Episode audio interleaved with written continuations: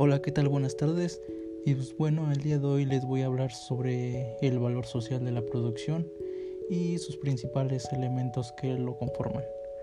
Y pues bueno, comenzando con el valor social de la producción, nos dice que pues lo principal es conocer el precio social del bien en cuestiones. De lo ideal, bueno, para este concepto pues son los precios sociales que sean estimados por una autoridad central de un país. Y pues bueno, dentro de este tema pues se, se divide en sus distintos elementos que lo conforman, que son los bienes domésticos, en donde pues aquí pues se analizarán los precios sociales en el mercado con los distintos tipos de distorsiones que lo conforman en las cuales pues existen lo que son elasticidades de la oferta y la demanda. Y pues bueno, dentro de los impuestos a la producción o al consumo, bueno, esto más que nada se refiere al impuesto y subsidios discriminatorios.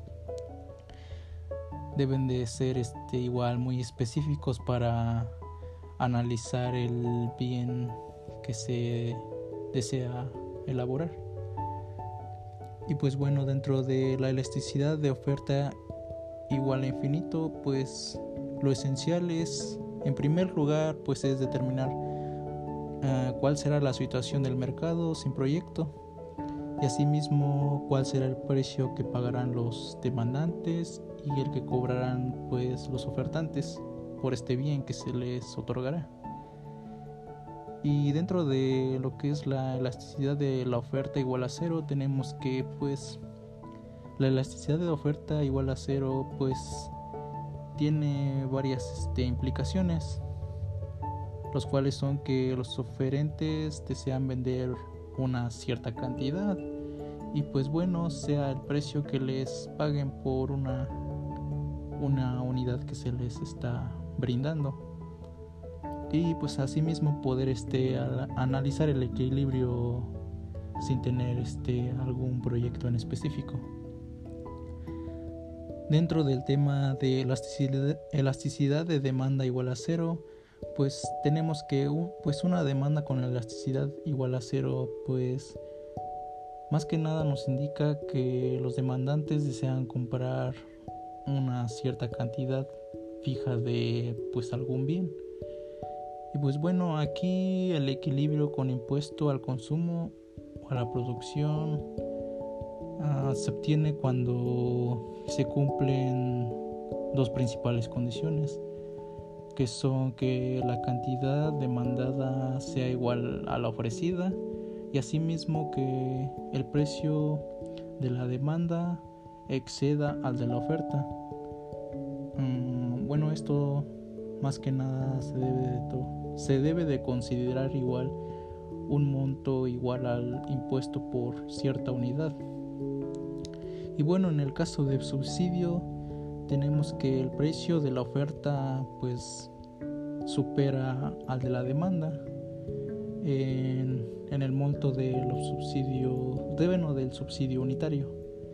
Y bueno, como último tema tenemos lo que es el mercado sin distorsiones y pues ya sabemos que en efecto, si no existieran ningún tipo de distorsiones, la curva de la demanda del mercado, pues sabemos que representa el beneficio marginal social que el consumo del bien tiene por el, para el país. Y pues bueno, la curva de la oferta del mercado es el costo marginal social del producir producir sucesivas unidades del bien. Y pues bueno, esto sería todo y pues gracias por...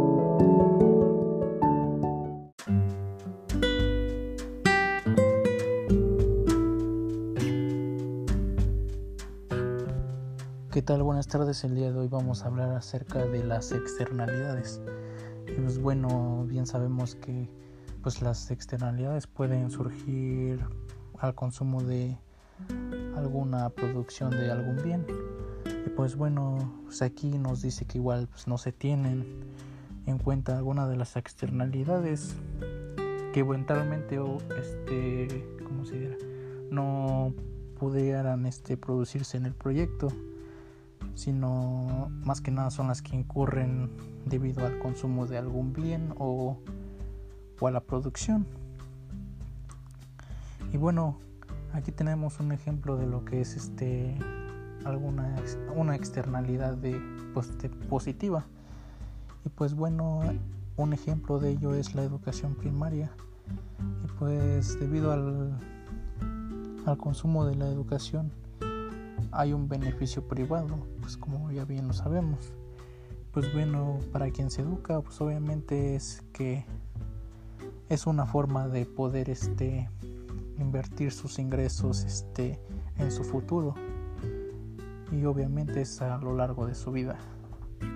Y pues bueno como externalidad positiva es que se tiene se tiene una situación en la que se incluye este en una situación en la que no se incluye un proyecto obviamente. Ese es como ese es como ejemplo una externalidad positiva que se trabaja sin un proyecto pues bueno dentro de otras distorsiones es que dentro de la curva de la oferta se puede este no reflejar el verdadero costo social de los insumos utilizados para producir. También, bueno, como resumen tenemos de todo esto que que a partir de todo el análisis del mercado podemos este, estimar el valor social de la producción de un proyecto que puede producir este, una cierta cantidad determinada. Y bueno, dentro de los bienes importables nos dice que pues es importante pues cuando su precio internacional es incluido al costo del flete para poder este transportarlo. Y pues bueno, eso sería todo. Muchas gracias.